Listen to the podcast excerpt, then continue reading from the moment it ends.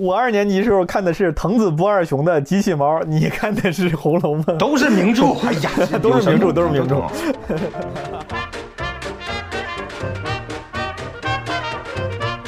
还剩一百天要高考了，我跟我同桌说一个什么呢？我拿出一小本书，我说：“哎，《长恨歌》，我从最后一个字儿给你倒着背，你信不信？咱俩赌一百块钱。”你之前学的是医科，对不对？学的是中医，我们叫 TCM，Traditional Chinese Medicine。国内现在线上的对于脱口秀节目的翻译，比十年前明显少了很多。为啥？你了解一个语言，最终了解的是文化。你了解文化最难的是笑话。拥有造梗能力的人，尤其是这个梗造成了一个流行文化的所谓的这种 meme 的这种人，其实是非常厉害。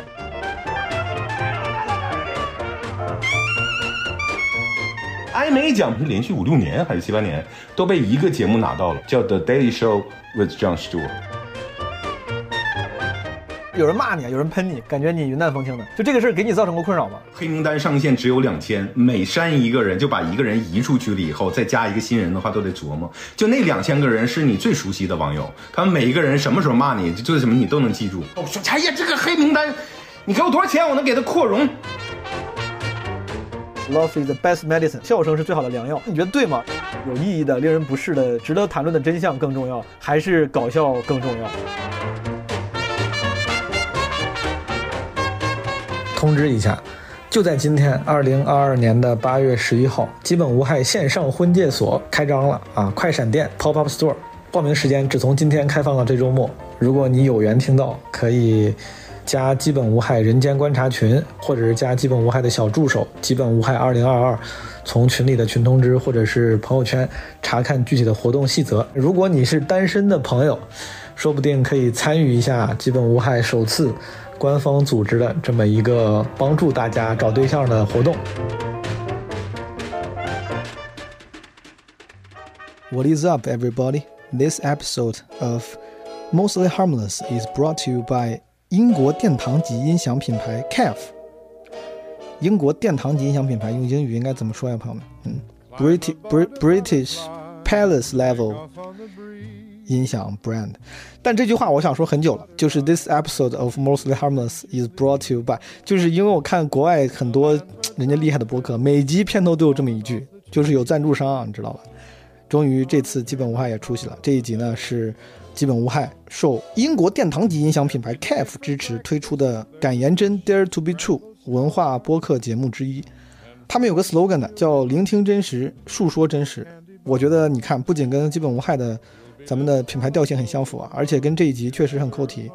我请了一个网红大 V 啊，也是我的好朋友老大哥啊，也是一个喜剧圈的资深，不能说从业者，资深观察者，就是行业资深人士吧。古代白话老师，哎，我其实现在都不太清楚了。古代白话对于年轻的这个网友网民来说。应该还是知道他的吧？他是一零年代初，对吧？二十一世纪一零年代初刚上微博的时候，最开始关注了几个微博大 V 之一。那几年火的不得了，尤其是你像我，从对美式脱口秀感兴趣，美式的所谓的这个 stand up comedy，就是因为当时看他翻译的那些美式脱口秀节目，对吧？但是不是 stand up，就是美式的深夜 late night talk show 的那些节目，什么 John Stewart 啊之类的那些那卡段，柯南啥的。当时那几年好火啊，基本上微博段子手成规模的、成潮流的，在网上会发带着 monologue hashtag 的这种一句话段子。反正古大对我来说是个存在感极强，然后很厉害的网红。但实话说，我不知道他现在是不是过气了啊？他可能过气了，但是应该年轻的朋友还是知道的。为什么请古大来呢？朋友们，第一个我早就想请他录一期基本无害了，这是我多年前的在网上我还是普通网友小透明的时候 f 的大 V。其次，我想聊一聊跟喜剧相关的真实。你看，咱们这期节目的这个主题就是 Dare to be true，敢言真。谁最敢言真？就是这些脱口秀演员嘛。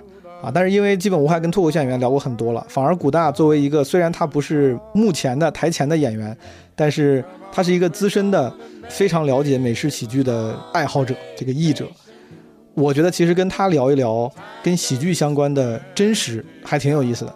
而且录完，我发现还有一些意外收获，因为我发现聊完之后，这整篇他都很扣题啊，他都他都跟真实有关。比如我对他最近这些年的成长啊，我也很好奇。我问完之后，我觉得这期节目它不仅聊了一些关于喜剧的真实，比如说喜剧创作的时候，真实的表达更重要还是好笑更重要？然后包括在现在这个时间做真实表达还容易吗？是不是会很难？就除了聊这些话题之外，我们聊他作为一个微博大 V 成长之路，作为一个公共表达者的心理变化的时候，其实都触及到了很多层面的真实。比如说，一个网红如何真实的面对工作重心的变化，一个公共表达者如何真实的面对那些喷你的言论和恶评。如果你也像我一样是古大白话在微博上的关注者啊，其实这期节目可能会是一个很好的帮助你了解他这些年成长历程的一期节目。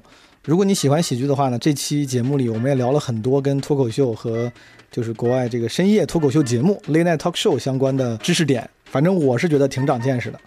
好，我们闲话不多说，有请古的白话。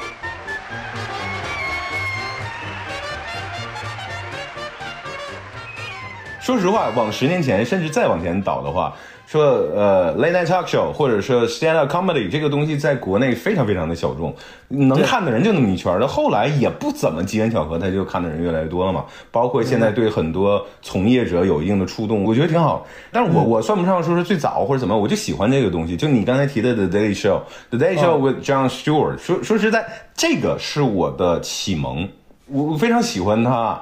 时间再往前倒的话，是二零零五年左右。二零零五年，我之前做了一下自己的小功课。你之前学的是医科，对不对？你学的跟这完全没关系。嗯，特别有意思啊，非常的远。学的是中医，我们叫 TCM，Traditional Traditional Chinese Medicine。哦，还有个这么洋气的英文名。对我们的，学校的校名下面都写着那个是什么什么，就是 University of TCM，什么意思呢？Traditional Chinese Medicine。你那时候在哪儿读呀？古大是在东北。东北，东北，东北，我老家。就当时想要考出去，结果没考出去，还是在家乡一直读到大学毕业。所以说，发生了什么让你在学中医的时候，或者说你对这些所谓西方文化、喜剧文化喜欢，是大学期间上网发掘的吗？还是更早？就更早，更早，更早。其实我，我这大学这个专业，是因为我在高中的时候什么书都看。我高中的时候就两个东西比较好，学习成绩一塌糊涂。一个是英语比较好，当时参加了一些什么国际国外的一些比赛，就拿了一些奖。就英语，就也不是在课上学的，就自己那时候你就拿奖了，怪不得。这还行，还行。童子功看来是 算不上，算不上。就是我喜欢他语言相关的一些东西，就课上的东西不行，考试不行。但是有一些竞赛类，就相对来说，听说读写可能应用的东西还行。还有一个东西，就喜欢古文。我从小就喜欢古文。我我比较喜欢的做的什么呢？比如说高三这边还剩一百天要高考了，我跟我同桌说一个什么呢？我拿出一小本书，我说：“哎。”《长恨歌》，我从最后一个字儿给你倒着背，你信不信？咱俩赌一百块钱。我从最后一个字儿给他倒着背了，我现在肯定是背不出来，我只能正着背。比如说“汉皇重色思思倾国，欲多年求不得。杨家有女初长成，养在深闺人未识。天生丽质难自弃，一朝选在君王侧。”我当时我做了特别变态的事儿，没有任何意义。然后人家都在准备高考，还剩一百天了，我说我把《长恨歌》从最后一个字儿给你倒着背，谁能信呢？简而言之，我从小特别喜欢古文，而且因为家里没有钱，我高中买的，比如说。全唐诗、全宋词这种就不用说了，但是我买那种《四库全书》《经史子集》那种，特别喜欢子嘛，有那个二十二子放在一起的，就各种各种什么什么什么啊，就《淮南子》啊、《荀子》啊、《孟》，还有什么诗子放在一起，它是没有注释的，因为带注释的贵呀，所以我是硬啃没有注释的古文。到高中后期的时候，就看这些东西问题不大了。有些朋友不知道，我跟古大在一个读书群里，我们最近的这个读书任务是这这俩月是读这个。这是能说的吗？哎，这无所谓吧。像这样的古文白话型小说，你看起来应该是完全没有任何阻碍障碍，是吧？哎，我下面要说可能算是吹牛了。我是当时小学一年级的时候跟家里说，就我这如果是就两科嘛，语文、数学嘛，我们当时那叫东北叫双百，就两个都考满分的话，算是挺好的一个成就。我跟爸妈说什么呢？我这次如果考了一个双百，你给我买一个四大名著的，比如说《水浒》。啊，爸妈说行，哎，这次好了，就一年级上学期，一年级下学期呢，我说我要《西游记》买了，然后二年级上学期呢又考一双百，我说我要那个那个那个那个《红楼梦 》，这研究了半天，最后说，哎呀，行行行，给你买吧，反正就四大名著嘛。包括三国，三国其实三国和红楼梦应该是二年级看，就我二年级完了以后四四大名著看完了。当时看着有好多不认字儿嘛，也好多东西不懂，但是 就查个字典什么就完事儿了嘛。我二年级时候看的是藤子不二雄的机器猫，你看的是红楼梦，都是名著。哎呀，都是名著，都是名著，都是传世之作，挺好。所以，所以我就说，好多人觉得背单词就包括。瞎聊啊！我现在不是在朋友圈经常晒吗？我就现在没事就到处去去背一些单词，乱七八糟各种语言嘛。对于好多人来说，如果为了考试，它是特别痛苦的一个事儿。我不是，我刷单词、刷语言，我把它当成像王者荣耀什么游戏，对我来说它好玩儿。我当时去看那些书，包括后来去背一些东西，啊，我这个后倒着给你背。包括大学的时候去去搞语言，尤其是英文，呃，对于我来说是一种乐趣。我不是那个时候还不是为了考试。你要不是为了考试，没有功利心，就它就是乐趣，就挺有意思的。我跟观众分享，我后来发现你真的会，我们抽到一本那，当然是尤利西斯是吧？你就开始看德语版的，是不是？没有没有，那个是德语版，是之前不是说卡夫卡，然后说那个叫什么什么没有性格的人嘛，他的原著是德语。对对对，你就开始研究那些东西，然后我看你没事在群里发。就是就就跟你刚才说，因为你刚才说自自我介绍的时候，我觉得很符合。就是我的观察也是这样的，就你把它好像它不是个任务，没有人布置这个任务，你就是喜欢，你就自己去搞去了，去研究去了。这特别有意思。就我最近研究拉丁语嘛，然后解开了二十多年的一个疑惑。当然，如果是懂拉丁语的人，可能人家不觉得这是一个什么，哎呀，就我们早就知道。但对于我来说，我都是自己去乱学嘛，就是为了乐趣学。我就发现，哎，原来还有一个东西，这个格还有个第六格叫呼格，这个词还能这么用啊？就我就觉得很很好玩。哎，那你现在，比如除了中文、英文之外，你有其他通过自己研究和学习搞得还不错的语言吗？能交流那种？呃，能交流还真算不上，因为它都需要很大的时间嘛。你像一般还能对付一下的话，呃，西班牙语、呃，日语、德语现在还在努力，呃，包括就跟他们比较相近，就德语的水平要比最近比较努力的，比如说法语和意大利语要好一些。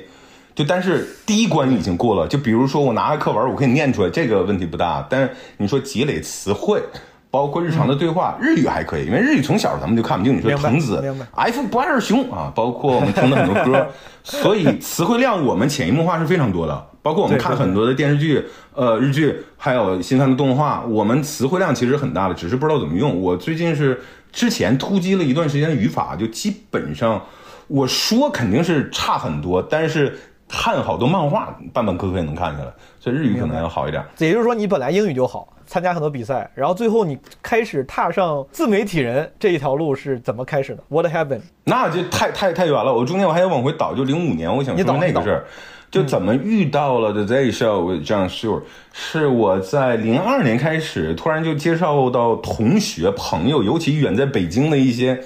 接受到先进信息的朋友们，这话说是二零零二年 二十年在省城的朋友们，在省城的朋友们就说有个东西叫托福，我说嗯是啥呀？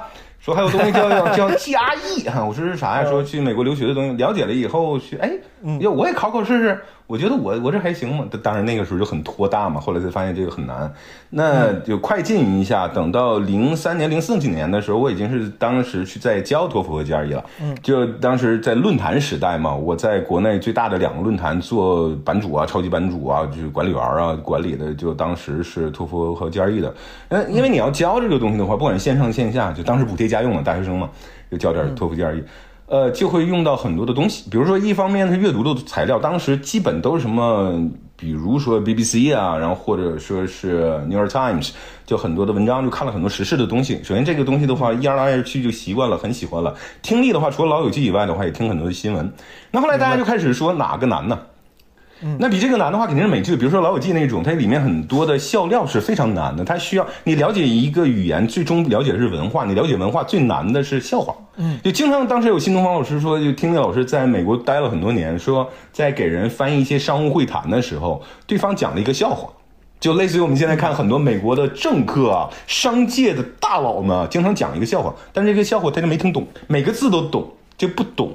是因为你不了解他的背景，包括幽默是很复杂的一个东西嘛，所以我就挑战这个东西。那个时候还经常做一些字幕组的一个东西，就比如说我别人都是用 CC 字幕，就英文字幕去翻译中文，我说哎这不算什么，我听译？我一开始听译，比如说纪录片，然后后来听译美剧，后来听译到正剧，再后来我就听译到了，比如说《南方公园》，特别难的，那比一般的老友记难。然后我觉得这还不够难，因为后来发现《南方公园》有英文字幕了。所以我发现一个南方公园不算什么，我就开始找有什么东西更难。更难的，我发现就是笑话。但那个时候，因为看各种颁奖礼，我就当时我发现一个事情：艾美奖颁奖礼当时那个类别一直在变呢。喜剧或者是音乐剧或者是 variety 综艺节目这个类别，当时是连续几年，我那个时候可能是连续五六年还是七八年都被一个节目拿到了，就从来就没变过，一直到他最后他退休的时候，可能是连拿了十二年还是多少，还是十三年，叫 The Daily Show with Jon Stewart。And the Emmy goes to The Daily Show with Jon Stewart.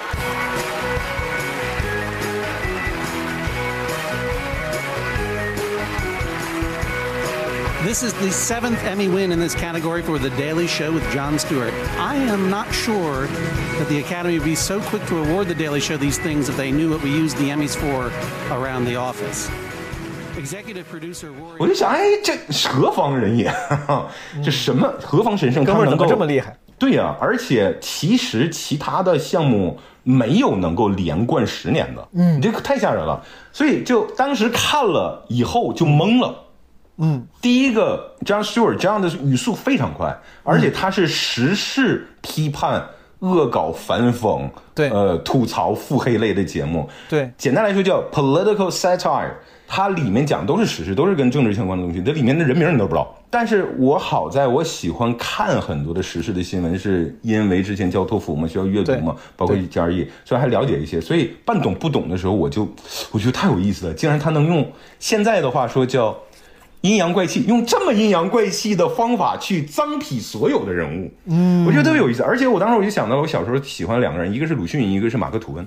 鲁迅的话还是带着悲凉和激昂的角度去批判所有的人和时事，对吧？是是呃，马克吐温的话就特别阴阳怪气，他写的比如说竞选州长，还有那个火车上吃人事件。等等，你就觉得这个人怎么能那么欠呢？马克吐温当时我小的时候记得特别清楚，有一个就是他去也是能够直接骂到参议员。呃，某个文章里面写说，有一半的参议员都是 sons of bitches，惹了麻烦了，写了一篇新的文章说道歉。我我我郑重声明，有一半不是 sons of bitches。就你就想，我这这个人怎么能这样？然后后来看到 John Stewart 的话，他他后来也拿了马克吐温奖嘛。马克吐温奖在美国其实就是，对呃他拿我是特别高兴的一声，因为这个是奖励喜剧界最高的一个奖赏嘛，算是终身成就奖了。对那他在我心目中就是当代的马克吐温。对，他所抨击的全都是美国的从下到上、从上到下的呃时事和政治。是，而且他的方式特别有意思，他的节奏非常的快，他也是如数家珍。其他的做 stand up 出身的，或者是做这种评论类的、呃喜剧类的，没有一个能超过他的，所以他能连贯那么多年，这个是完美符符合他的所有才能的一个职位。我当年就是认识 John Stewart，、嗯并且也被他所倾倒，应该就是看你的那个翻译的视频。我应该，他应该是一四年退休的，我记得还是一五年。一四年、一五年左右，对对，那个时候开始我就不发了嘛。我当时在纽约还抢到了一个他的那个现场录制的观众的票，然后哎，那个录制我记得特别清楚，是当天跟迅雷的上市冲突了，然后当时我做记者，我要去踩那个迅雷那个事儿。我就只能把那个推。哦我当时还想，我说这来得及，我说这反正以后知道了，随时随时抢。没想到他就后来没过多久就退休了。我后来那唯一一次有能现场看 Daily Show 的机会也没看成，是是因为你的那些视频，我对这个人产生了很大兴趣。后来我一直在关注他的动向，包括他后来去什么 Congress 是吧，还要去帮那些什么是九幺幺的老兵们，啊，对那个那个，我翻译过几个视频，就当时他从九幺幺那一天开始，一直到后面这十几年，他一直在做这个事情。对对对但其实就是因为他的推动，当然有很多人在推动，但他的推动让这个事情可以说是曝光率极高。他做了很多实打实的事情，把这个事情真的推动了。我后来那个包括他他去哪儿去 Fox 是不是跟两个主持人上个节目，还跟人吵架啥的？哦，那个很早了，对我上网去搜了很多他的视频，我挺喜欢这个人。我现在想想，当时喜欢这个人就是因为看了你翻那些视频，所以说你他也是你的算是成人偶像之一，对不对？对对对，初心了，而且他是属于我接触 late night talk show 的一个初心，但实际上来说，他那个不算是传统的 late night talk show。他因为三十分钟嘛，就抛去广告什么的二十多分钟嘛，正正统的不是一个小时嘛，就四十多分钟加上广告什么的。哦，就他那个是一个新式的，他和那 Colbert 就是 Stephen Colbert 做那个 Colbert Report，那也是新式的，就是他带着他的徒弟做的一个嘛。后来 Colbert 去接了 Letterman 的班，那就是后来的事情了。对对他到了主流，他们都想主流，因为这个事情说的特别有意思。嗯最开始要去接 Letterman 班的，其实是有机会是是 John Stewart，后来他没没有接成，他自己新创了一个流派。他这个流派除了刚才你提到的时长限制之外，有啥别的区别是不是他请嘉宾那个娱乐型嘉宾比较少？网上流传的很多那些请着什么影星过来聊天，很多都是什么像 Jimmy Fallon 这种，然后甚至嗯。David Letterman 都有很多流流传的这种嗯。小卡段，但 John Stewart 嗯。好像流是不是流传的不多？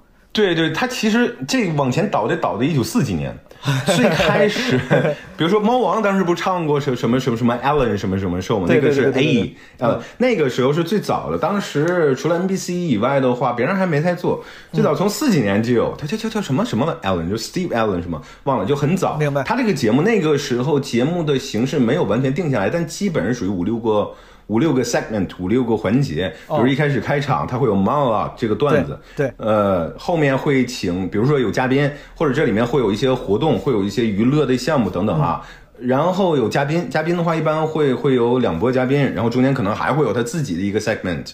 到后面的话，Jay Leno 啊，或者是 Letterman 都有自己的好，比如说那个搞笑的街访啊，是。啊，或者说他们做那种就互相喷水的节，这个中间还会有，然后对，然后到最后还会有音乐的嘉宾等等，嗯反正就大概是这样，两组嘉宾，然后后面还有一个音乐嘉宾，然后有一个开场，中间可能会有 N 个环节，是大概是这样的一个部分。到了五十年代的时候，基本上就定下来了。哦那最牛的，之前这几些这些人呢，都有一定的流传度，嗯但真正把这个推到全球，就至少在美国，甚至在全球很多的国家去模仿，就是刚才我说 Here's Johnny，嗯，你记得。呃，《风骚律师》第一季的时候，他去找那一家露营的人，他打开帐篷的喊的第一句话是什么？哦，我不太记得，我就骚就喊了一个 Here's Johnny。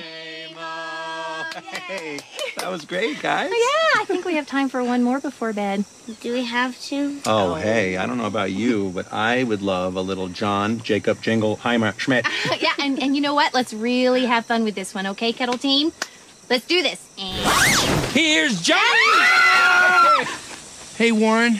Hey, JoJo. Uh, sorry about that. I'm your Uncle Jimmy, all right? Now, your parents are gonna take you down the mountain. 他不是特别喜欢用那种老电影的里面桥段一些 reference 吗？是他这个其实在讲就是《闪灵》，《闪灵》那个杰克尼克尔森劈开门以后喊的 Here's Johnny，这个梗就来自于 Johnny Carson 强尼卡森，他从六十年代一直到九十年代退休的时候，称霸娱乐圈三十年。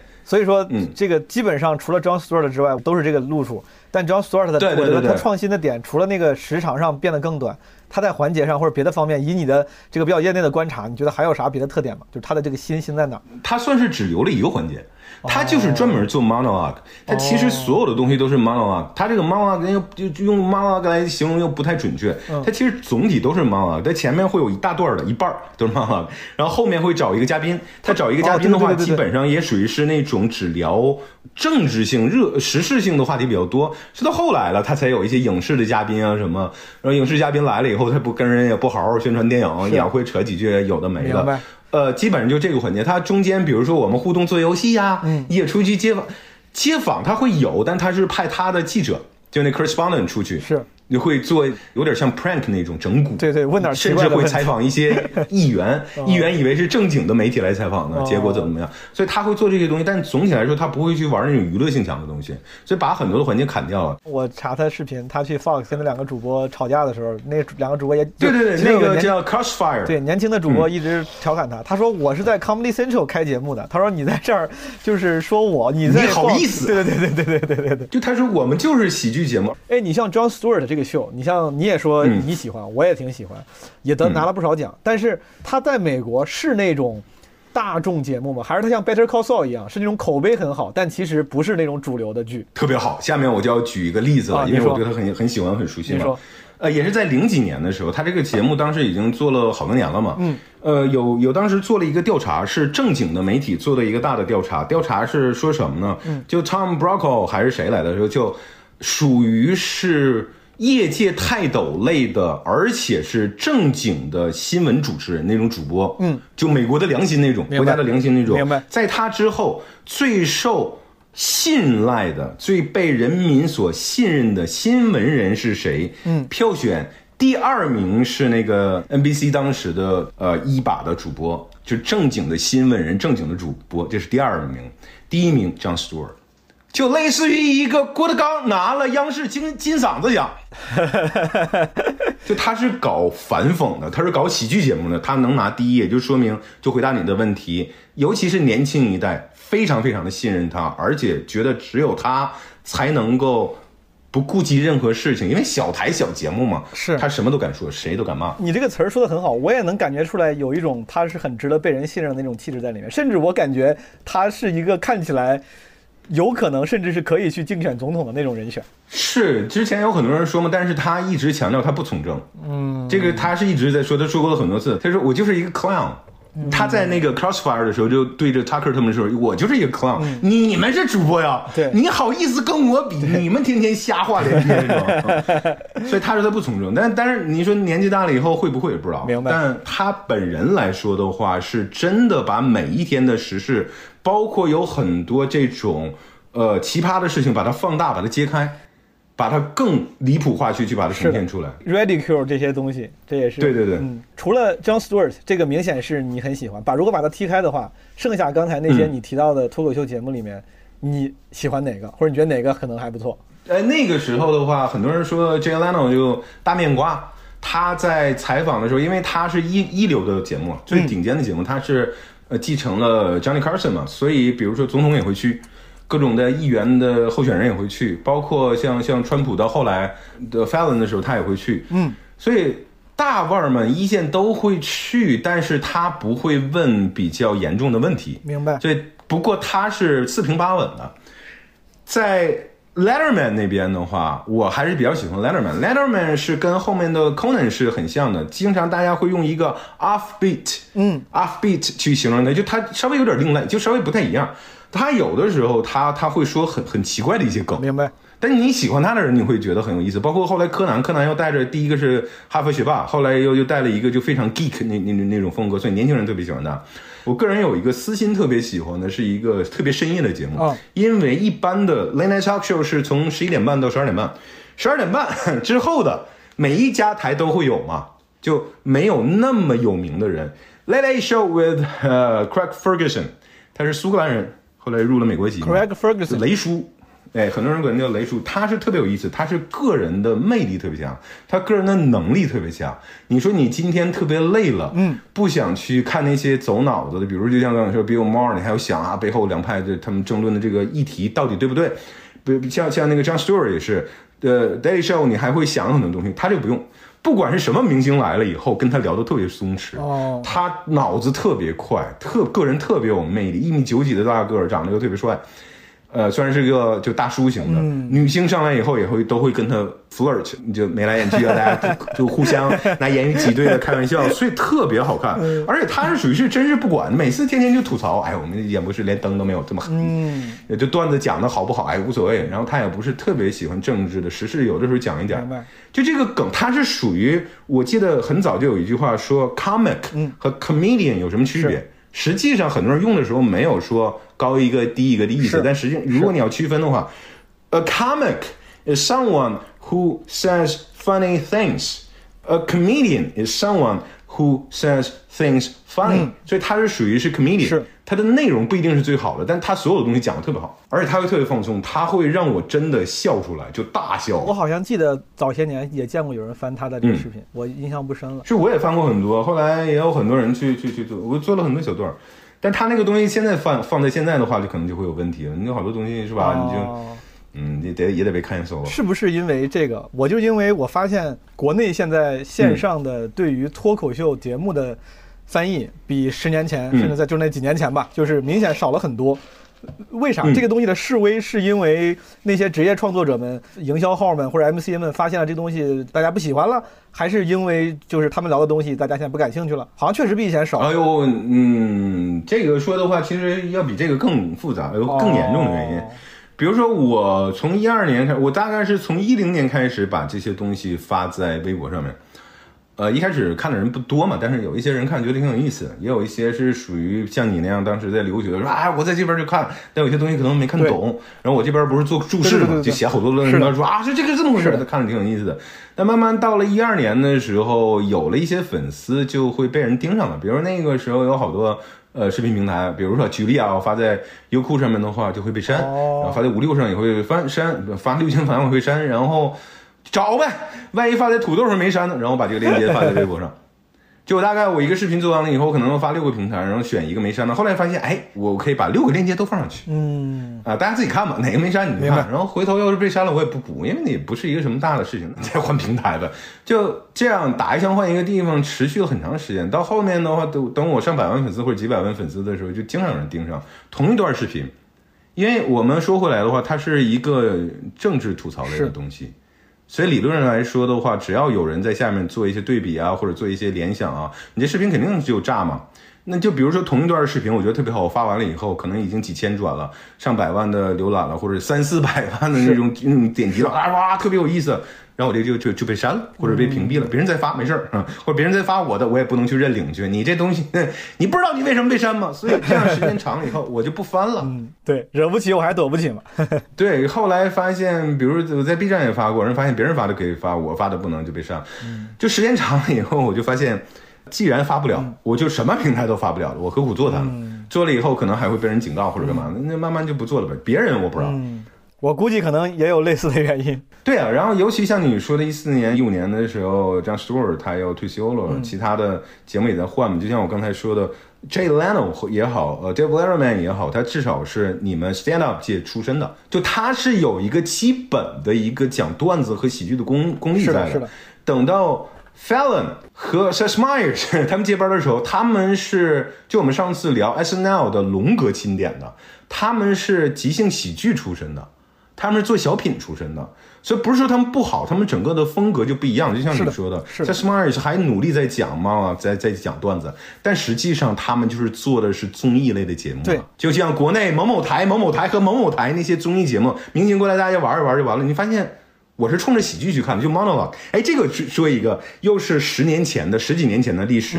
很多现在所谓的呃，我们说营销号，就我也是营销号啊，大的这种内容的产出者，尤其是写写段子，甚至你们行业有一些现在还在做 stand up 的人，包括有一些做编剧的、做喜剧的，甚至演员，好多的人，包括一些 MCN 的老板，十年前是写一种叫 monologue 的东西，那个时候加了一个 tag monologue，其实不太准确，我们写的是 one liner，对我就是一句话那种。我其实我现在翻我自己的微博，我当时应该就是看你带起了这个 monologue 这个这个说法，这不是不是我带起，哦是当时有好几个人带起来，我是跟着写的，因为我也很喜欢那种。发嗯。我自己发过几个带着 monologue 这个 hashtag 的微博，但对你说的对，对其实大家写的是 one liner，对，但是当时有一段挺火了，有一段时间挺火了，是这 monologue 是 late night talk show，所以我就说，真正在微博上火起来，并不是 stand up，不是 stand up comedy，最开始是 late night talk show，但是在中文里面是的都叫了脱口秀。是的，它火到什么程度？现在你知道的很多那个时候叫段子手，现在你可能叫营销号的人，十年前就是写这个火的。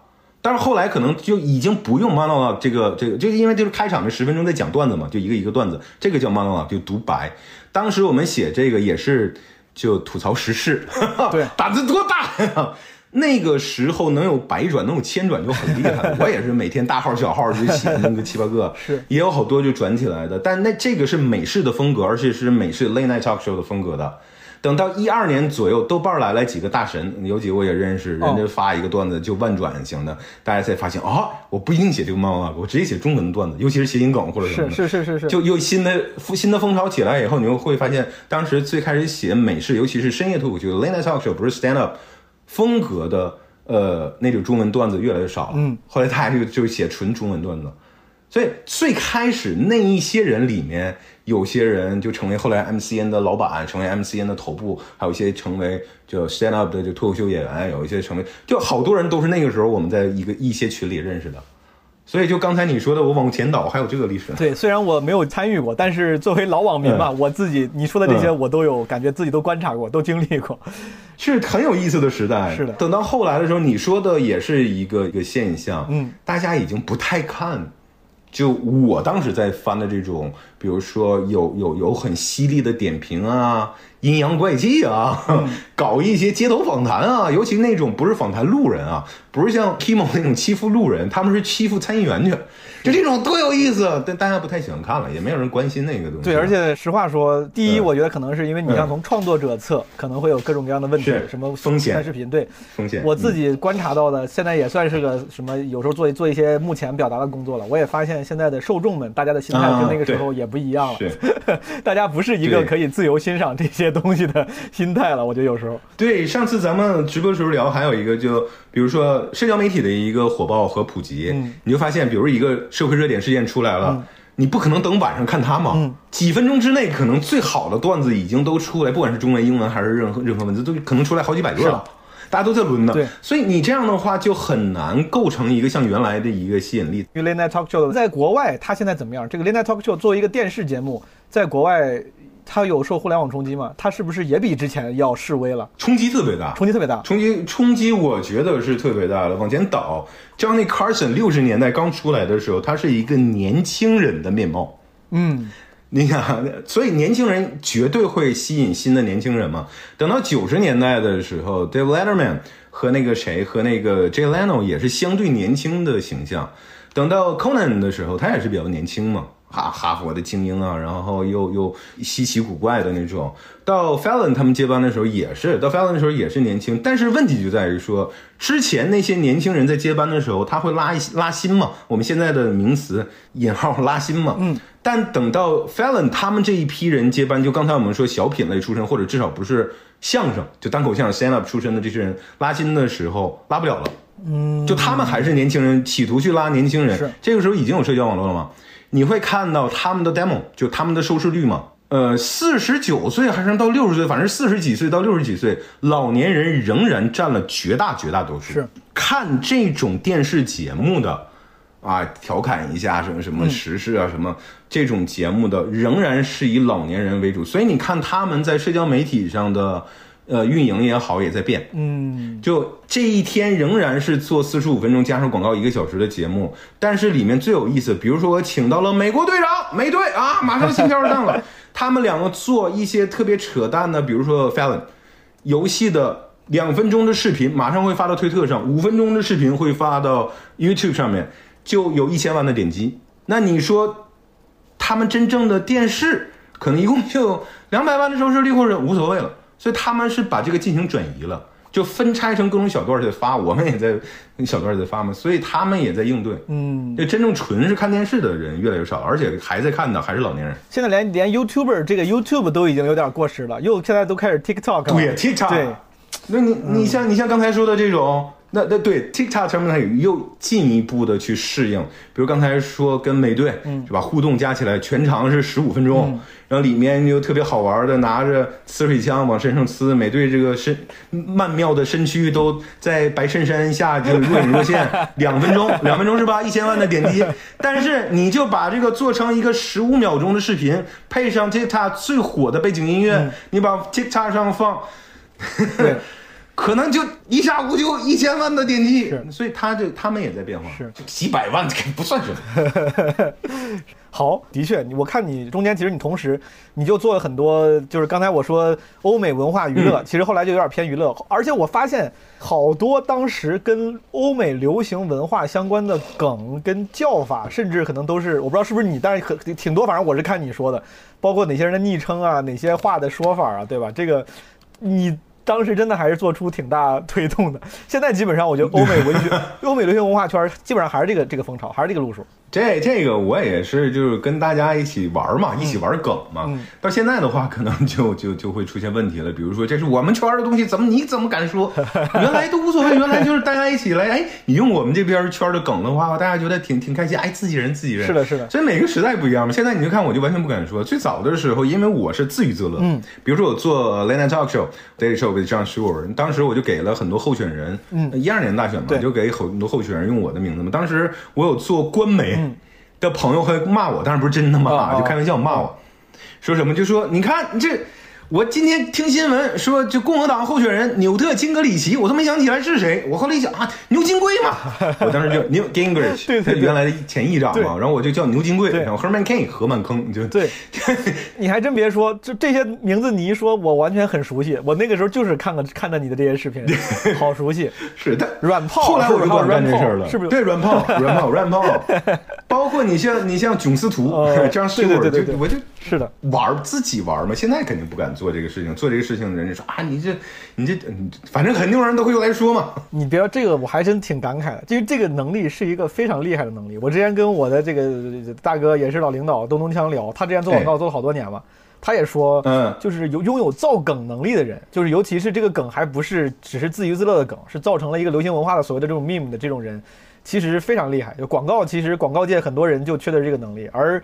大家追求的就是这种能力，就是你要造梗，就造出一个什么 catchphrase 或者说法。我感觉你是拥有这个能力的，但你现在好像没有没有升升升升华的太高了，有的时候就因为我这活活的时间太长了，在线的时间太长，有有微博就有我，所以就一直在发一些乱七八糟的东西，指不定哪一个就火了嘛。呃，就比如说我写的这种段子，我我其其实我也我也挺不甘心的。有一些段子我自己写的，包括英文段子、中文段子，我觉得挺好的，哦大家觉得啊就一般吧，就几百个转。然后我我被转的特别多的，其实都是谐音梗。包括当时苹果发布会，我就写一些就好好玩的东西，就扯个蛋嘛。哦就当时说这 bigger than big 还啊，对对对我记得这个对，我记得这个。然后我得写一个比比逼格更有逼格，对然后后来就啊，就大家就疯狂转，转了好几万，我就说至于吗？这 对，后来有些营销号的名字都是跟这个类似的。啊，这下反正我就觉得这，当时就随手写了一个谐音梗啊，然后后来发现还是谐音梗有生命力。哎，你有我我是真的觉得有这个本事？我觉得挺羡慕的。这个你现在，因为你现在做的这个表达类的工作少了嘛，你这不遗憾吗？我觉得你应该继续发挥这个。你刚才说的其实特别好，嗯就你没展开说那个，嗯你在台前表达的时候，你会发现，嗯，也是 表达者的命运就是被误解嘛。而且当当时他还说了一个事情，那时候微博的一百四十字的限制还没有没有扩展，是当时说你一百四十字能聊清楚。当时我们正好还是在纽约参加一个活动，就聊。那我们当时正好就跟一些大学生、一些粉丝对他们就聊，说作为微博所谓的网红。哦，说有什么样的一些一些想法、一些感慨，嗯江总就说嘛，那这到一定时时间的话，你就放弃了跟大家去讲道理，或者是辩论一个问题，嗯因为你一百四十字，你什么正事儿能在一百四十字之内，就滴水不漏的把它说清楚，不可能嘛是？的。我想问，就是嗯跟比如说欧美娱乐文化相关，当时你做翻译啊，包括传播，嗯这件事情你享受吗？跟之前你翻脱口秀，因为脱口秀那个我基本上能听出来你是真喜欢。这个欧美娱乐文化嗯这方面，你你真喜欢吗？我本身来说，从大学时间，嗯那那个时候最开始是带着功利心啊，比如说这个练听力啊，干嘛？但从老友记开始，我一直追美剧，就美剧的话也算是生活的一个部分，确实挺喜欢的。那有有有的剧不太喜欢，但这种文艺形式我还是很喜欢的。就比如说我跟狂人啊，一年都能追几十部剧，到现在还是这样。所以你说电影，尤其你说漫画，当时采访不是很多是属于超级英雄的某一家和另外某一家嘛，这是比较多的嘛。嗯，就他们的角色，我是从小就看着，本身也是喜欢。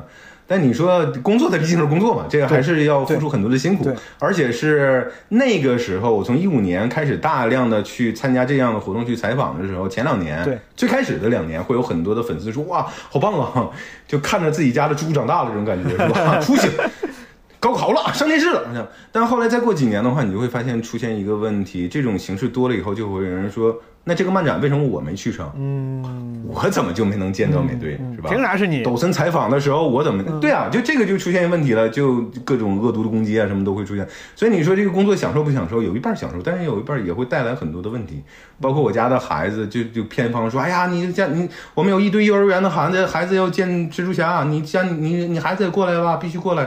我说那就过去吧。后来人家就就造谣说啊。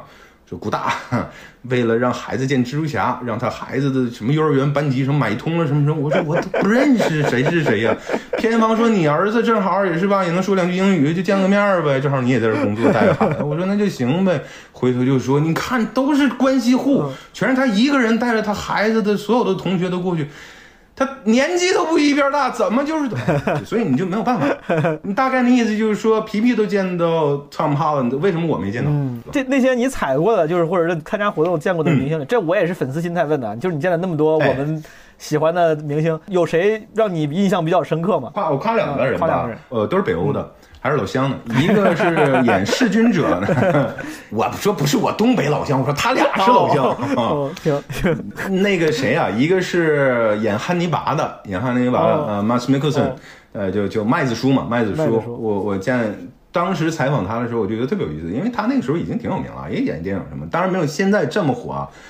呃，当时到上海漫展，我们在后台嘛，后台 green room 就嗯、算是休息室、候场室就聊嘛，就随便聊，就特别就不是说没有架子，嗯大概就那意思啊，就咱样就聊吧，就聊唠。我说，哎，你这跟我之前遇到的好莱坞明星完全不一样。他说，嗨嗨，就工作嘛，一会儿上台是工作，现在下面就是人生。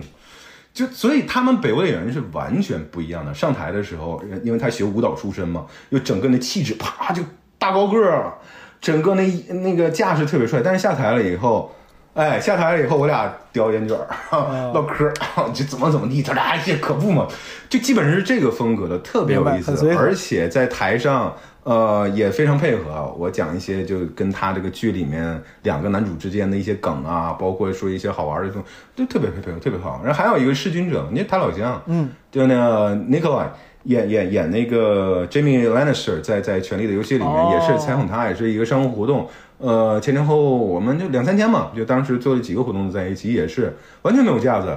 你知道他特别喜欢谁吗？Louis C.K. 哦我俩第一次见面在酒店房间里面，哎呀，就就寒暄过了以后，大概过过了一下流程就开始聊。哦 当时正好是 Louis 好像是出了一个新的一个 special 还是怎么专场，我俩就在聊，哎呀，这不太行，哎呀不太行。我听出来了，肯定是有点差一七年差点意思，差一七年跟 Netflix 合作那个专场，穿西装那个是不是？是应该是那个。是，然后一下子就拉近了，然后说还拍照，一开始还是粉丝心态说合影啊、拍照怎么，后来发现就特别这些北欧演员就根本没把自己当一个明星，就聊，哎呀，就很遗憾的说你这个这差点事儿。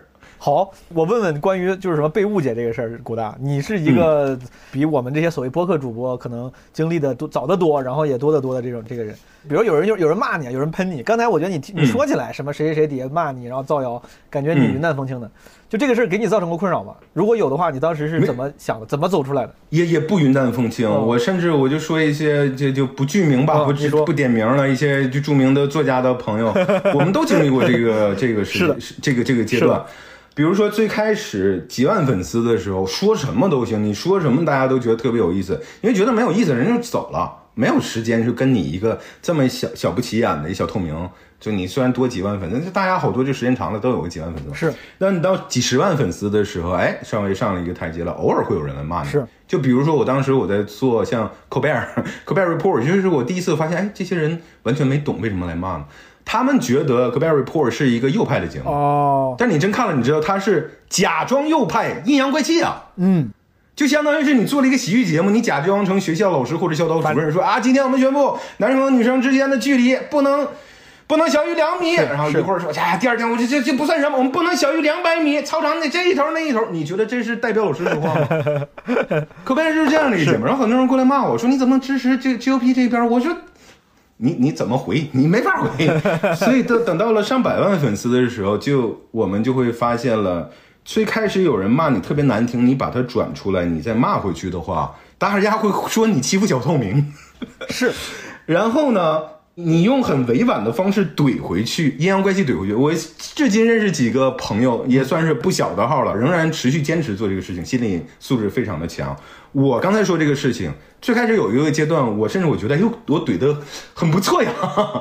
呃，好几个朋友都是这样，但是过了这个阶段以后，会发现就会有人说骂你说，哎，大 V 欺负小透明了，小透明马上说，哎呀，我没骂他呀，这个他这，对哎呀，骂死我了。然后还有一些在两者之间搅和心理，哎呀，虽然他不对，但是你也不能这样，对对对对对，是不是？哎，这些人是最可气的，见一个拉黑一个，假装甚至有很多朋友在最开始会说，我怎么能拉黑人呢？哦我一看你粉丝二十万，哼别急，你看等他到二百万了以后，说，哎呀，这个黑名单。你给我多少钱，我能给他扩容？以前是两千个，你你每删一个，你都会想，哎，当时他是什么样的情况？啊，大是这这现在就很好了，所以大家都会经历这个这个时间。到后来的话，根本我连私信都不看了，骂你你爱骂骂去，我也不转你，我也不回复你，我回复你了以后，你你骂的更开心。直到现在，对，都有很多朋友，他们有这种对于大 V 的或者公共表达者的这种怎么说无意识的道德期望。我自己都经历过这个阶段。我记得当年，嗯粉老罗嘛。我年轻时候听什么老罗一路，到后来他搞牛博啥的，follow 老罗。老罗就有一段时间就是这样，在他创业之前，他也是这个非常睚眦必报的一个一个姿态。对对对对对，微博上会转，然后他也会说已拉黑，甚至有些人他会就感觉没说啥，他说预防性拉黑咋了咋了。我曾经啊。在我还是小透明的时候，我是因为这个取关过他的。我当时就是也会觉得，我说你一个大 V，我很仰慕你，你怎么能这么小心眼呢？这个当时我是不理解的。可能他其实过的生活可能跟咱差不多，也他也是个普通人，但在小透明心里他不是，你是个不一样的人，你怎么能跟我一样这样怼人呢？这个让太让我失望了。我记得当时我是取关过的，直到后来我自己也开始拉黑人了，我才是，然后别人开始说我了，就是开始说我，你感觉你小心眼儿，心眼儿小。我就想，我说那我真是只能心眼儿小了，我得让自己这个心情先好一点，对吧？这个算是必经的阶段。我刚才跟你说这阶段，包括我说有一些看着特别和蔼的著名作家的朋友，我们都是差不多在微博上就二零一零年开始了，也是差不多在一二年左右。鲁迅也得拉黑拉黑两千谁也不行，到。就你刚才说这个阶段，我们差不多到二零一二年就已经开始了，嗯，而且那个时候黑名单上限只有两千，每删一个人就把一个人移出去了，以后再加一个新人的话都得琢磨。就那两千个人是你最熟悉的网友，他每一个人什么时候骂你，做什么你都能记住。当时我们都反映过说，哎呀，微微博你就收费都行，你能不能把黑名单这容量往上提一下？就非常老实人，但是他们到了几百万粉丝了以后，都会经历这，就是有些人是无缘无故的恨。你最开始我们就想去分析，说你是不是今天不如意啊，或者怎么样啊？我们就聊。后来发现有时候真不一一定是我们的错，但你不拉黑的话，还有另外一个观点让我能够去接受，因为我有一段时间也有内疚感嘛。嗯。现在的话无所谓，我一天晚上拉黑几千个，是吧？你你快是我快，我干什么？是吧？有一句话我觉得挺好，就人生是有限的，life is too short。那你用这个时间是。对待爱你的人和你爱的人呢，还是跟一个对你无关无故都恨的人去跟他论战呢？嗯，你去怼他，跟他纠缠不休。甚至我就我那个最最佳朋友说一个非常直白的东西：我写一百四十字得多少钱呢？我给你，你就拉黑就完了。你这个这这功能存在是干嘛的？你当时从你苦恼，你肯定有苦，就像你说，你也有不云淡风轻的时候嘛。但是后来现在看开了。你在当时还没想开的时候，就他对你有多大影响吗？他会也让你什么晚上睡不着觉，气得要死？倒也还好，因为我就说我岁数大嘛。我在论坛时代的时候，比如说你一个学中医出身的，你为什么能当一个？呃，全国最高最大的一个托福论坛的版主，为什么能当 GRE 论坛的版主？为什么你写的都是精华帖子？对，就大家就会骂，匿名的骂，然后用小号骂，就写编造各种东西，这样的事情经经历很。然后后来我又去了美剧的 那那个论坛区，然后混了很多字幕组，然后人家说，哎，你凭什么出来装叉？你就说这个翻错了。然后我说好，那我给你们听一个脱口秀看看吧。然后回头说啊，是吧？那那听完了以后，那你凭什么听你这个，对吧？就你怎么你就比我们厉害是怎么？我们就用 CC 字幕，你就非得听。就一经常会有人骂，就包括在在工作的时候也会会有人骂。你在工作时候也有人骂，你是什么工作环境？正常来看病的人来骂你是不是？那在看病的时候那就不是骂了。你在儿科的话呢，可能患者家长就拿着针头追追着你怼呢，说你扎我儿子，我要扎扎回去。我们当时就我们实习生当时把白大褂脱了以后揣在包里，跟我没关系啊，下电梯回家吃饭去。所以这种事情你都会遇到，遇到时间长了以后就就哎无所谓。对，你万一是精神病患者自己治。聊呢？你就你别拦着人。对，就比如说咱们就也当是个应用题，一个小朋友他做播客，几十个人留言，对他他都想不开。你能有啥？比如对这样的类似这样的朋友，还没有习惯当公共表达者，没有像咱想开的人，你能你能咋？嗯，几句话开导开导他们吧。我觉得其实没法开导。像我刚才说，我真遇到好多朋友，因为我好多的朋友，人家也不做这种，人家有正经工作，人家也不做我们这种网红啊。所以他有的时候就比如发一个东西，甚至在朋友圈，可能就有人不是说骂，有人说话就不好听，他就很生气。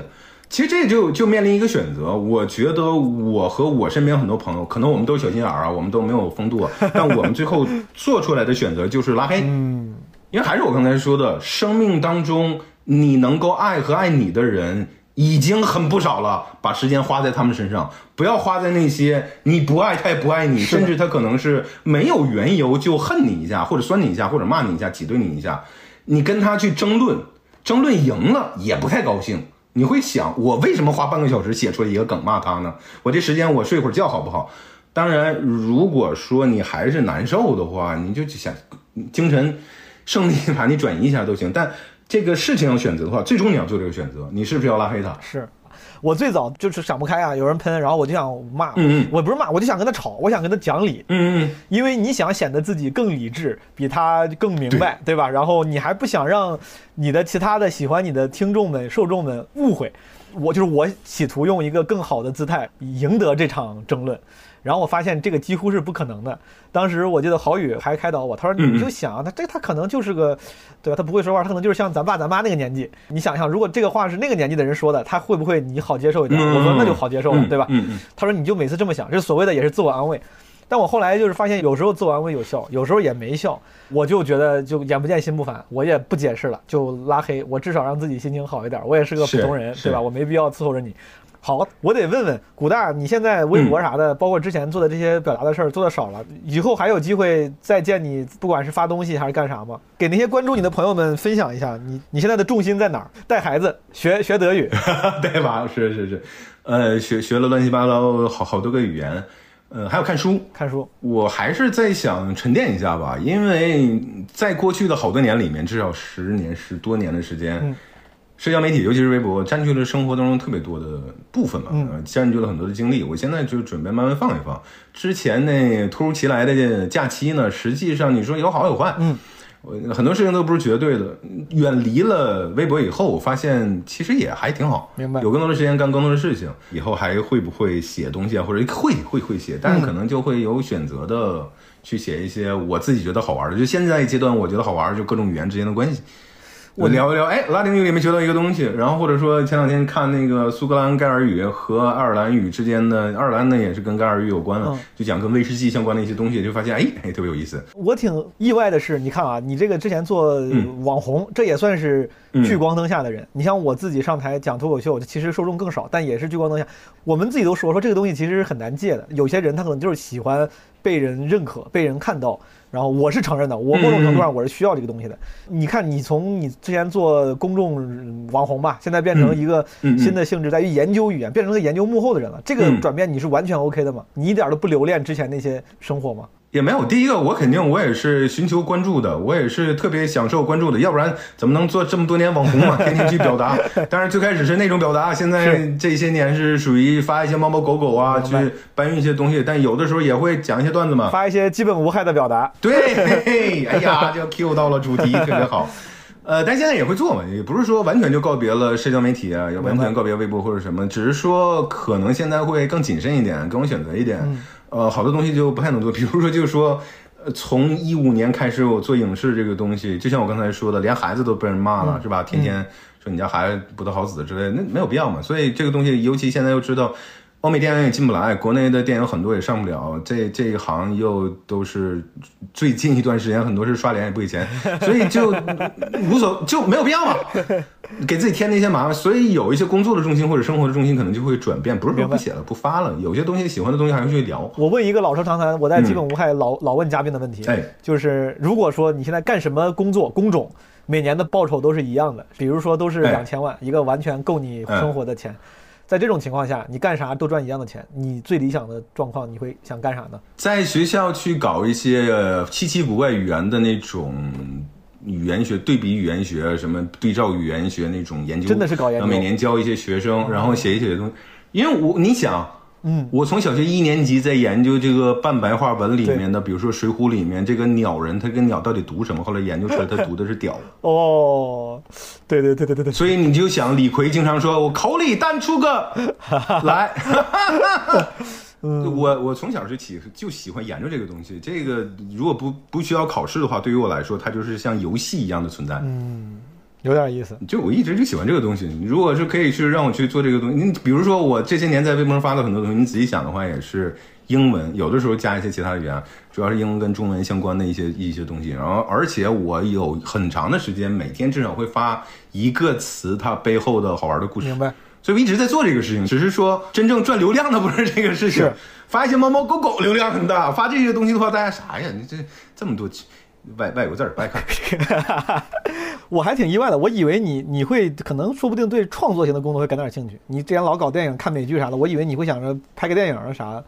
你想过吗？搞点这种没有没有没有，嗯，我没想过，因为我身边有很多朋友适合，比如说，呃，有很多呃，以前写一些笑话的 one-liners，后后来变成了编剧，从喜剧编剧可能慢慢可能会变成导演等等。就我们身边有一些人是这样的，也也是从比如说网络或者是社交网络走出来的，我觉得很好啊。嗯嗯每个人都有自己擅长的我个人就不擅长。就包括我这些年很多的朋友，就搞脱口秀的朋友说：“哎，你怎么不上台讲呢？”我说：“我也之前还没有这个想法，因为我当英语老师的，我这，哎呀，我这这个这个事儿都干了多少年了。”哎，你是哪儿人啊？嗯我怎我真的，你一说脱口秀演员，我觉得你说话那劲儿跟建国感觉有点那个神似的意思。我俩一个省的，嗯，之前我们直播那个那个狂人，他们两个是一个城市，哦我们都辽宁的，明白明白。建建国我们 也 差不多差不多年龄，差不多体型，差不多都一个地方的，嗯，基本是。那咱聊聊喜剧，既然聊到脱口秀了，哎，你跟我身边很多脱口秀演员朋友，你看，我不知道路径一样不一样。我们喜欢，比如最后喜欢嗯 stand up，、是因为从小是那个看春晚、小品、曲艺节目。嗯嗯，你看，你最后你你咱们都喜欢什么 stand up talk show，是因为你小时候英语好。那你从小你看这些东西吗？你对这个东西有超出同龄人的兴趣吗？哎，说到这个东西特别有意思，哦我我我说一个，我说也暴露你说年龄的哦，相声、小品、魔术杂技、评书、笑话、说唱艺术，对吧？东西南北中，嗯，算了，就就我从嗯小那个时候，主要的娱乐项目是录音机，呃，不是说家里没有电视啊，电视没有那么多节目，什么一到周二下午就没有什么节目，白天也不是一直都有节目，所以一般写作业的时候，你肯定不让看电视嘛，你是就录音机。录音机的话，有一些电台它可能放那个单田芳老师啊。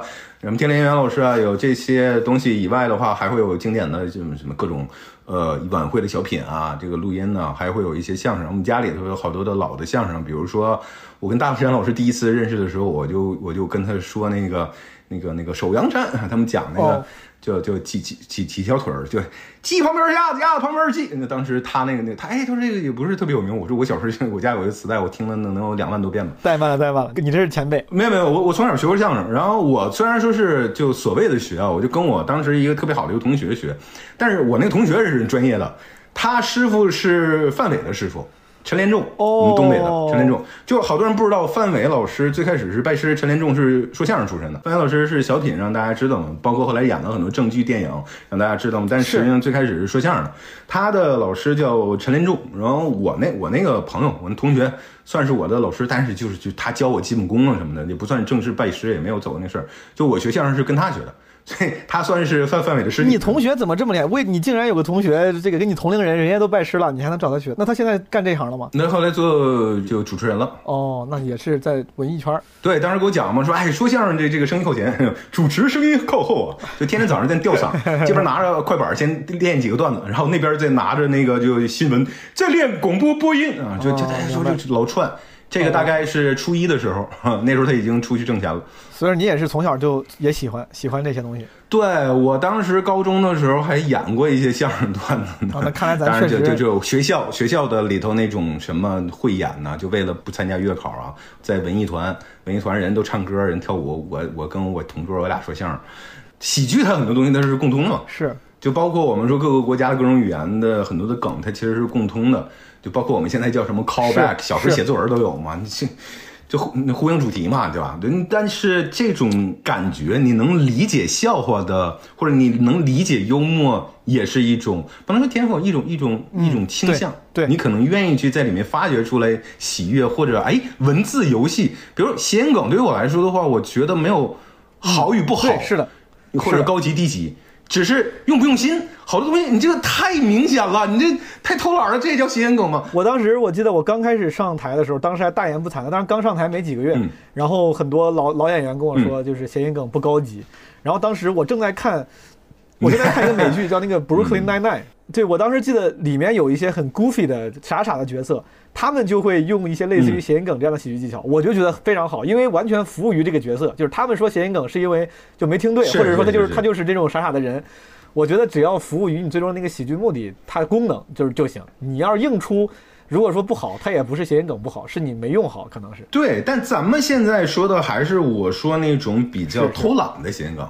就非常 obvious。我说的真正文字游戏的谐音梗的话，所有的著名作家任何语言里面都在用。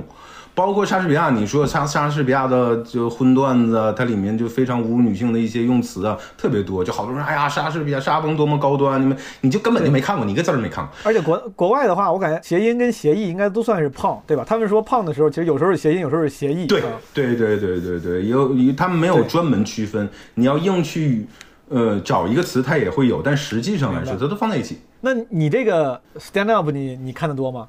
看的还比较多，但是那个时候就受众比较小，偶尔会做一个小段，我没有说整场整场那么做，因为整场整场那么做的话，做完了以后每个平台都发不了的话，就就就比较累了，就就就浪费了。这些 stand up comedian，你你有比较喜欢的演员或者是流派吗？呃，我个人是什么都看，就包括现在说 stand up comedy，很多人以为就光是讲段子，不管是任何形式讲段子，其实真正在美国的话，当年就 Comedy Central 找了几个呃老家伙去做了一个十百大嘛，百大的排名嘛。百大的排名里头，就那个谁，George Carlin 排第二嘛，Richard Pryor 排排第一嘛，呃，像那个 Alan DeGeneres 排个十几啊，这就属于是人缘好了。但是这里面到很后面的话，Carrot Top 是之前在十几年前经常在 Late Night Talk Show 被人调戏的一个一个角色，调侃的一个角色。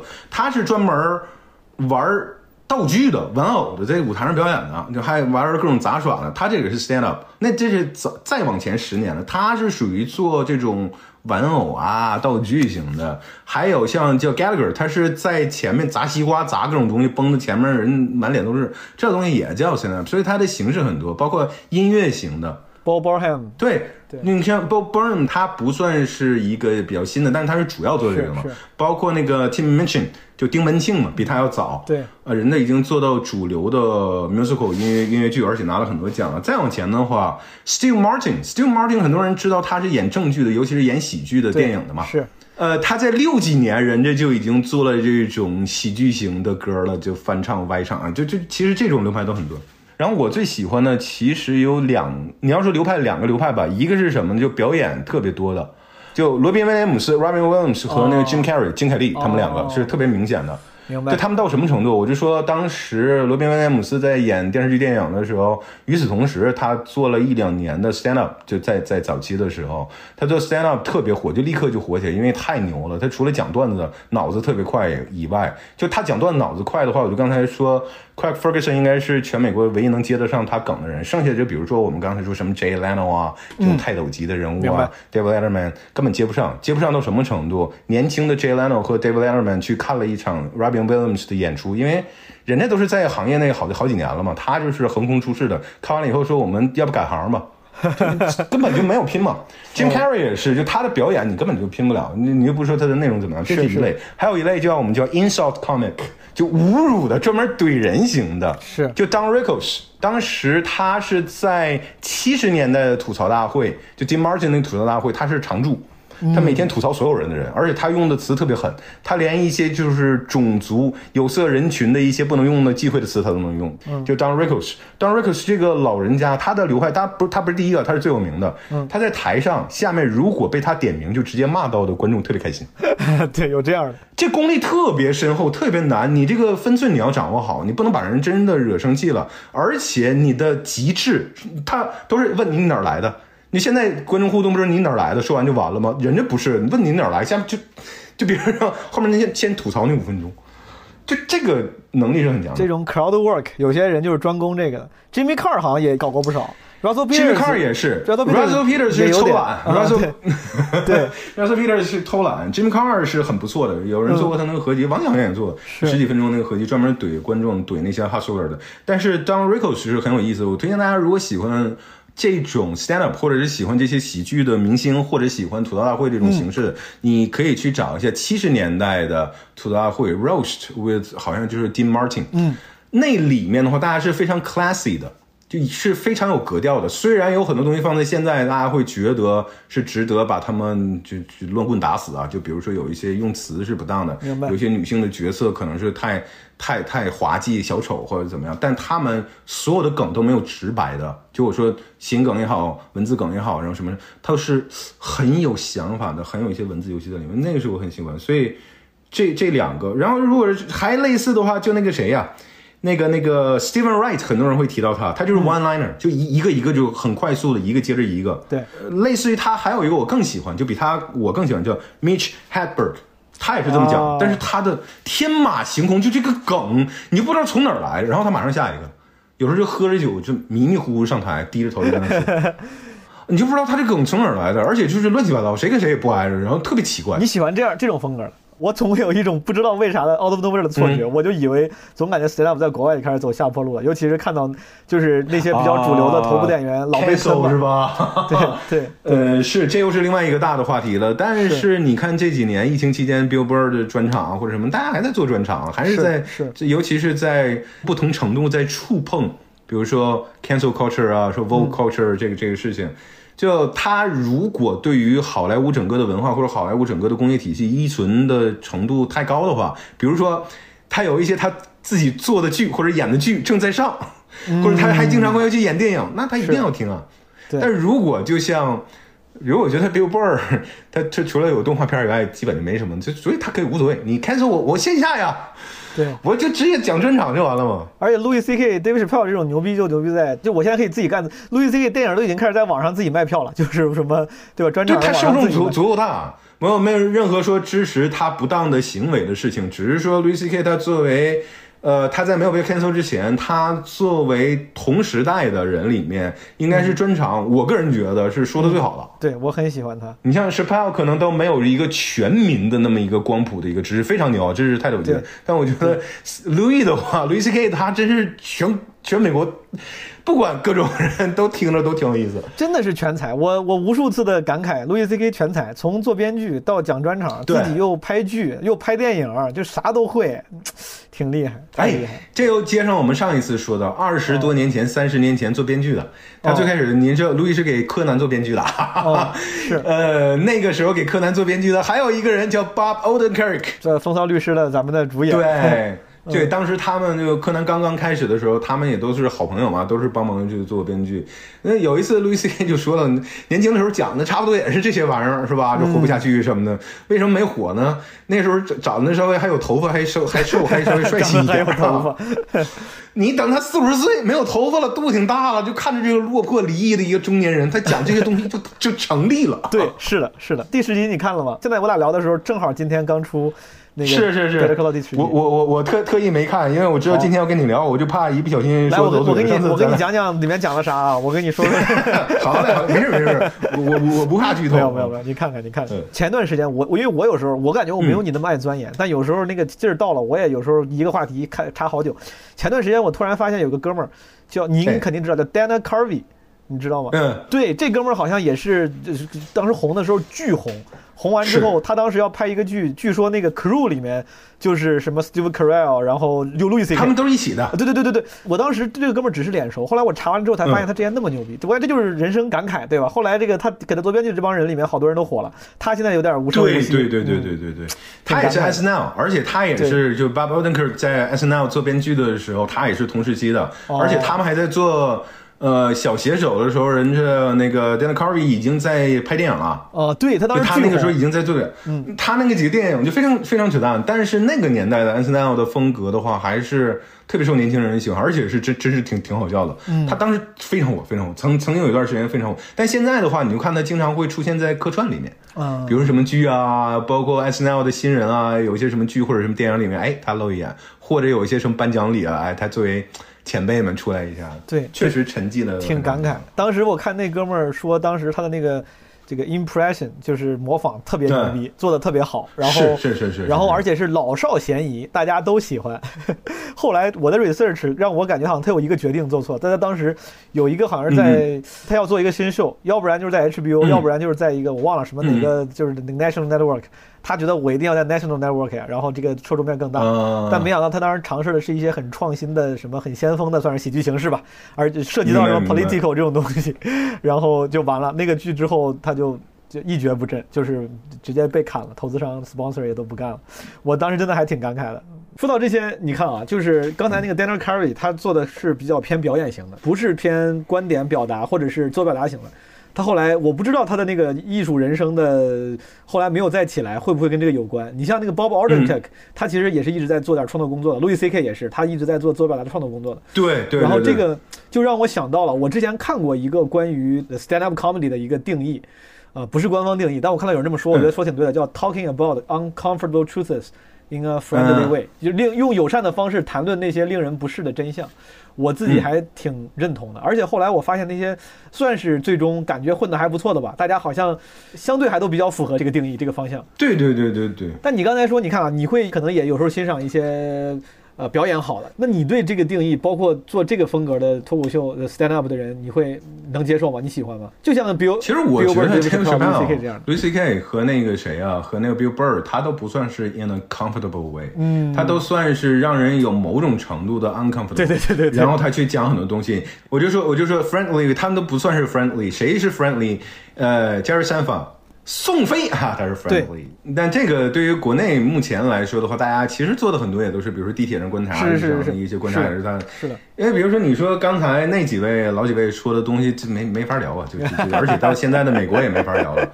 对，我觉得他们不是 friendly，我而且我个人就喜欢他们不要这种 friendly。举例来说，George Carlin，对他是到了七十岁还是在暴跳如雷的在说很多事情。对还有一个人叫 Louis Black，嗯，Louis Black 也是一直在咆哮型的，就拿着一个手指头，我很喜欢这种，我我觉得他不要 friendly。我之前还不足以 appreciate 像乔治卡林这样的勇气跟心劲儿，嗯因为我当时刚讲的时候了。我觉得这不都这样吗？大家不就是就是刚就是喷，然后这个做脱口秀演员嗯不就是这样？这不很这很容易吗？我直到现在就还没几年过去呢，我突然就开始非常 appreciate，、我觉得这个其实很难，因为你要长到那个年岁，其实你有时候你为了生活中解决不了的问题，你必须得看开很多事儿。就我就感觉现在我就跟几年前比，都已经没有那么愤怒了，然后要到到老还那么愤怒。之前我觉得很简单，现在我觉得其实很难很难，这个挺难的。我对，说句不好听的话，嗯，是很多搞喜剧的到最后就他心理压力特别大，嗯他不见得说所谓的喜剧的内核是悲剧，嗯这个就有点儿是属于特别就 流行的说法，大家也不管它好不好不好，对不对，就就接受了，而是说这些人，我特别赞同你说的，你记得 Bill Burr 就之前那个专场吗？哦在什么红石头上是什么？就是那个什么说啊，这这不是今今年今年对新新出专场啊？对对，就就就不久之前那个，对，你知道他说一个什么吗？就说哎呀，我最近有点想开了，我就不那么生气了。然后好多人下说啊，祝福你，就大概那意思好。他说 别祝福我，我这样我还怎么挣钱？我还说什么脱口秀啊？对对大概就那意思，他要保持愤怒。对，stay，他就不是不是 stay hungry，他是 stay angry，对，stay foolish。这个挺所以这个你说特别对，我我现在我就别人在网上骂我，我都啊拉黑就完了。我怎么能够就比如说我要是做这种 insult comic 也好像他们这种 political satire 也好像我刚才说的，其实是总是有点愤怒说，哎呀，我这离婚了以后怎么怎么样。然后 Chappelle 就属于说，哎，我去，我就就就他们总是有点这种感觉，这种愤怒确实，就我刚才说为什么不是 friendly，是愤怒表达形式不一样。你像这这个和 Bill Burr 就不管那些，我就表达出来。Louis 就感觉是一个受气包。对我这个愤怒是内向的，但有的时候我会把它泄露出来一点。对，但他们不是属于那种就是比较友好的，我我我我挺喜欢这种的。他们几个，我感觉就是算是说这些敏感话题，确实姿态都有明显区别。陆毅是习惯性一直放低姿态，然后说啥东西的时候都是说不好意思，我我我懂啥，我瞎说的，瞎说的，你们别在意，对吧？甚至他会有时候反讽一样的说说你们都对，我就想没想清楚。然后 Bill Burr 呢，他有一定艺术，他比如说有的时候喷那些敏感话题的时候，因为他有个非常 bulletproof 的点，就是他有一个黑人老婆，就是 他在聊有时候有时候聊这个性别和这个这个嗯种族议题的时候，他自己就感觉有有一有一些优势，然后 Dave 就感觉有点硬刚。他确实是，但现在也有点软化了，因为也是被骂了好几年了。是是但 Bill Burr 还有一个是什么呢？嗯，他我说两个吧，第一个是他经常两两面说。很中肯，对 对我把左边骂一下，右边也骂一下。是还有一个，他虽然说是相对来说，你搞演艺圈，你肯定是相对来左嘛，嗯但实际上他那个体育迷的范儿，他真正，而且他的出身，他真正吸引的是右边那一群人。对，他是 Red Redneck 的那样的一个人设。是的，但他所以他把这两个结合起来的话，就比较微妙。所以他的受众，他虽然还能够上那个，就比如说大家如果喜欢他 Bill Burr 的话，你一定要看他跟柯南两个人，Conan O'Brien 两个人对谈是最好的对谈，只有柯南能接得住他。嗯，他的话，他仍然是处于一个娱乐圈特别 liberal 的娱乐圈，但是人家受众都是右边的，所以你想 cancel 不掉啊，人家受众不吃你 cancel 这一套，所以 Bill Burr 的话，到现在他其实现在比 Dave 还要更勇一点。他有些东西还是敢说，他也比 Dave 更安全。对呀，他的受众是爱听这个的。对对，感觉跟川普老爷咱们是这个共享一个 audience。对，但他又不直接说，他很多的时候说：“哎，你们这样是不是特别傻叉？”嗯，那你要太 liberal 也很傻叉。嗯，然后我我是个傻叉，是吧？我是这样的，你们别管我啊！我这用一个弱智的脑袋，我想一想的话，左边不对，右边也不对。大家说好，挺好，挺好，挺好。所以他是这个这个思路。你作为一个资深的这个喜剧迷啊，你觉得这个就谈论刚才咱们说那些 uncomfortable truths，就是有意义的、令人不适的、值得谈论的真相更重要？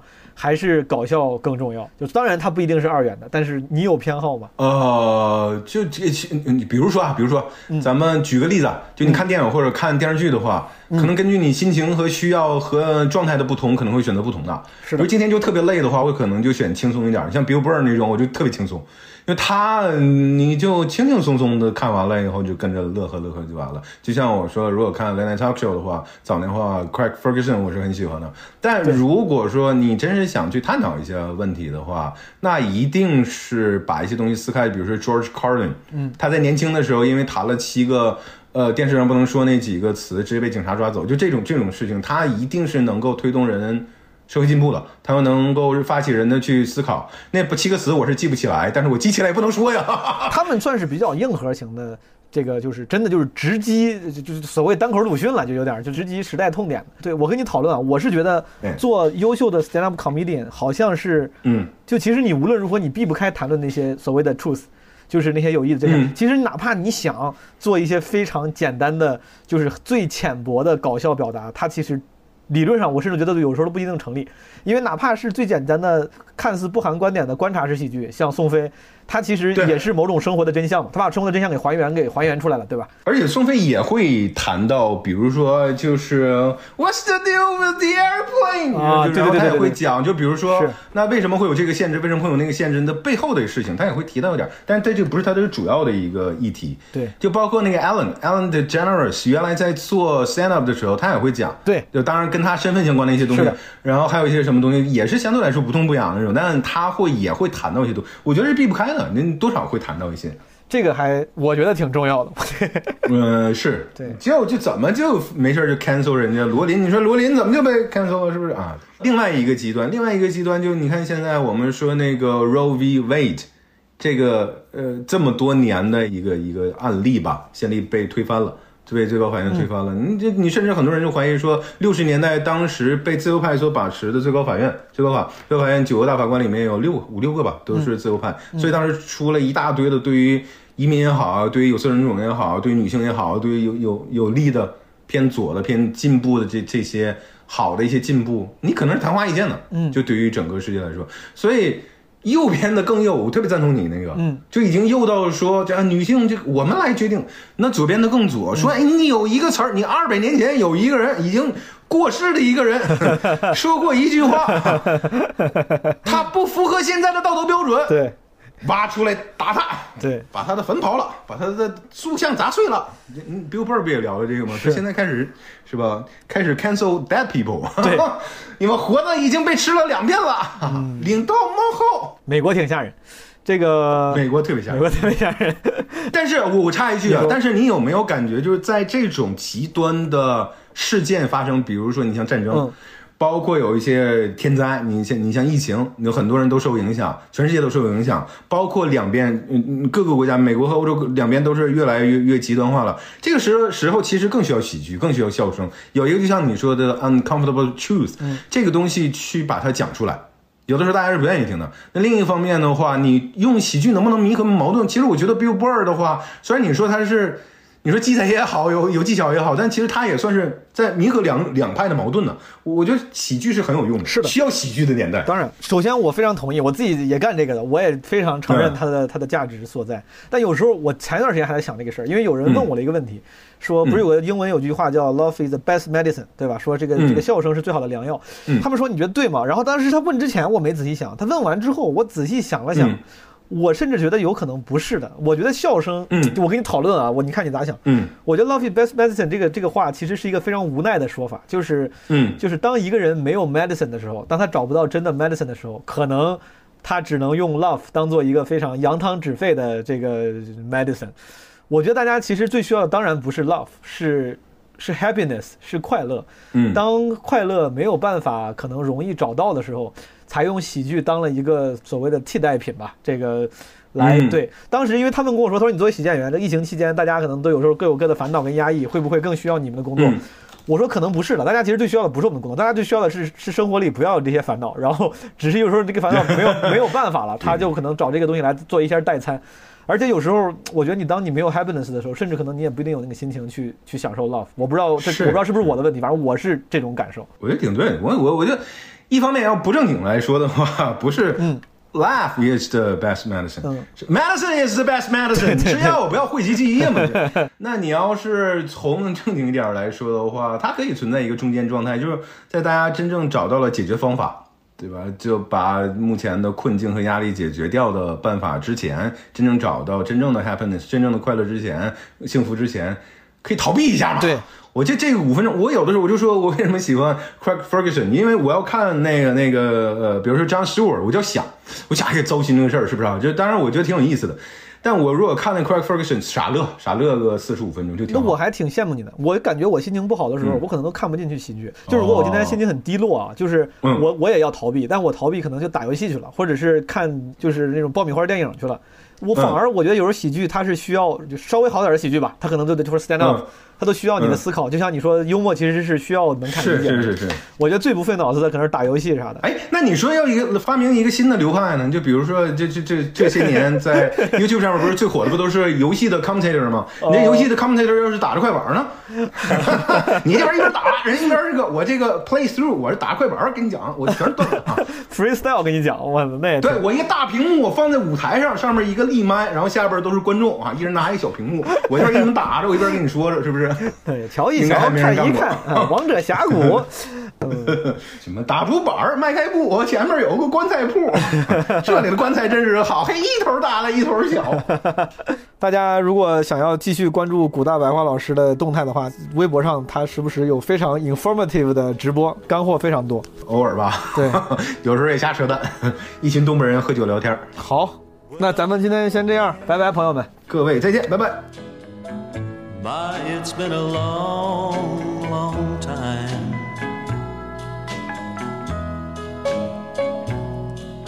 How am I doing? Oh, I guess that I'm doing fine. 朋友们，如果你喜欢这期节目，欢迎点赞、评论、转发。如果你有任何问题，也可以在评论区和我或者古代白话交流。你还可以添加微信号“基本无害二零二二”，让他拉你进我们的“基本无害人间观察群”，也是我们的听友群。下期再见，拜拜。slip away.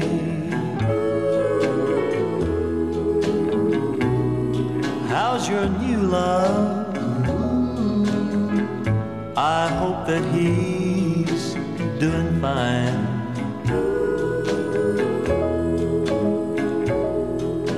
Heard you told him that you'd love him till the end of time. Now that's the same thing that you told me. Seems like just the other day. Gee, ain't it funny how time slips away?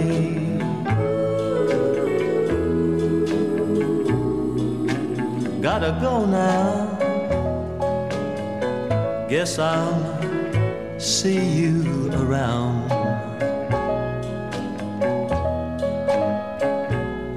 Don't know when though, never know when I'll be back in town.